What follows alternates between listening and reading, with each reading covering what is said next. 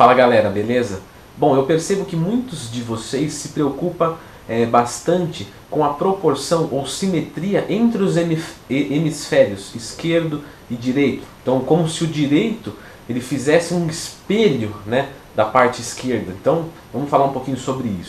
Pois bem, nenhum problema em se preocupar com isso, muito pelo contrário. Tá?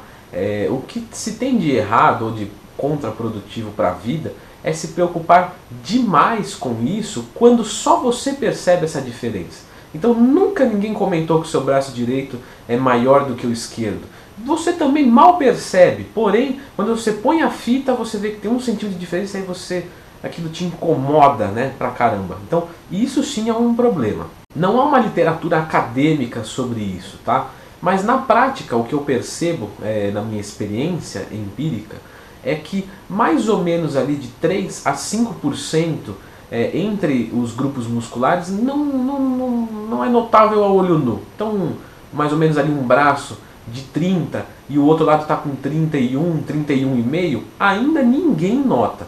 Às vezes o dono é, num pump do treino e tudo mais, mas geralmente não se nota. Mas claro, isso é só uma teoria, né? É, obviamente, se as pessoas notam uma diferença, você deve sim ir atrás disso para melhorar, tá? Eu só gostaria de deixar bem claro, mas bem claro mesmo, que se você passar a fita ali agora, 50 de braço, e no outro lado der 50 de braço exatamente igual, o anormal da história é você. Porque o normal é ser assimétrico. O normal é ter um centímetro ou de diferença entre os hemisférios. Claro que vocês devem estar se perguntando agora, é, e se for peitoral? E se for é, trapézio? Como é que eu vou fazer para medir, passar a fita para ver se está certinho? Não vai precisar. É, isso a gente vai se ver a olho nu. E, e a gente que eu digo é sempre a sociedade, o resto da população, né, com exceção de você. Então, claro, se o restante da população fala, olha, aquele trapézio direito está maior do que o esquerdo, então é algo a se preocupar, não você. Evitando aí a possibilidade de um xingamento na, nos comentários dos vídeos, vamos à solução. Né? Então, basicamente, se você perguntar para qualquer um na academia, ele vai dizer assim, não, cara, força mais o outro lado, que show de bola, com o tempo corrige e tudo mais. É, não, na verdade, o ideal, e veja só, eu poderia muito bem puxar a sardinha, né? Para cá, o carvão para minha sardinha. Não, o negócio é com educação física, o negócio é no treino, na, na dieta. Não, a verdade é que a melhor resolução, o primeiro passo, é se passar com um fisioterapeuta, se passar com um ortopedista, se for o caso, fazer uma é, avaliação postural para ver se você tem desvios e então tratar esses desvios antes de qualquer coisa. Tem gente que tem lordose, cifose, escoliose, ose, não sei o que, osse. Então assim, é para essas pessoas é necessário se corrigir a postura.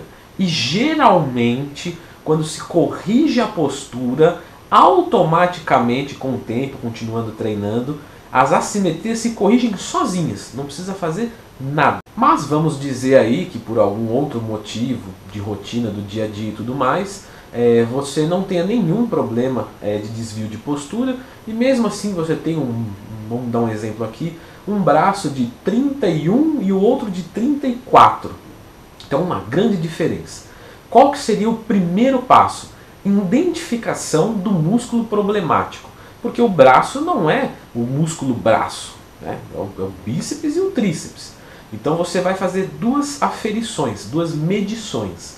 Vai medir o bíceps contraído, né? em flexão, claro, de cotovelo. E depois vai medir o tríceps contraído, em extensão de cotovelo. Então, você vai ter dois valores. Vamos dizer, vamos dar um exemplo aqui, que quando tiver contraído, é, em flexão de cotovelo, a diferença foi de 3 centímetros. Ok. E quando você fazer em extensão de cotovelo, a diferença foi 1 centímetro. Então, como a gente já falou, né, 1 centímetro é até aceitável, 3 é bastante, para essa, essa, menos para essa medida de, é, de 30 e pouquinhos, né?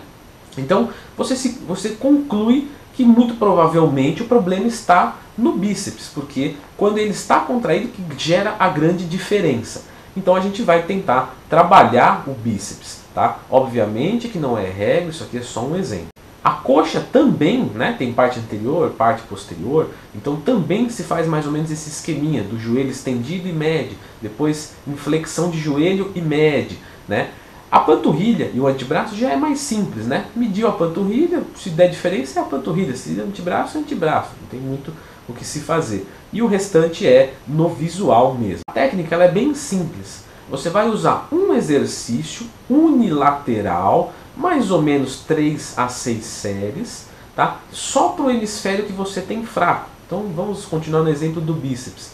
Eu vou fazer uma rosca concentrada só no lado direito ou só no lado esquerdo, depende de onde é o nosso é, problema, né? Logicamente você vai aplicar no menor número. E aí você vai fazer isso antes do treinamento. Isso que é muito importante. A galera fala assim, não, treina normal, depois no final você vai e faz umas três serinhas só no braço que você tem fraco e vai melhorar. Pode ser que que melhore, mas não é o mais eficiente. O mais eficiente é, é feito antes do treinamento. Então você vai ali e vai fazer 6 de 10 só do lado direito. E depois você vai treinar normal, rosca direta, rosca alternada, rosca Scott.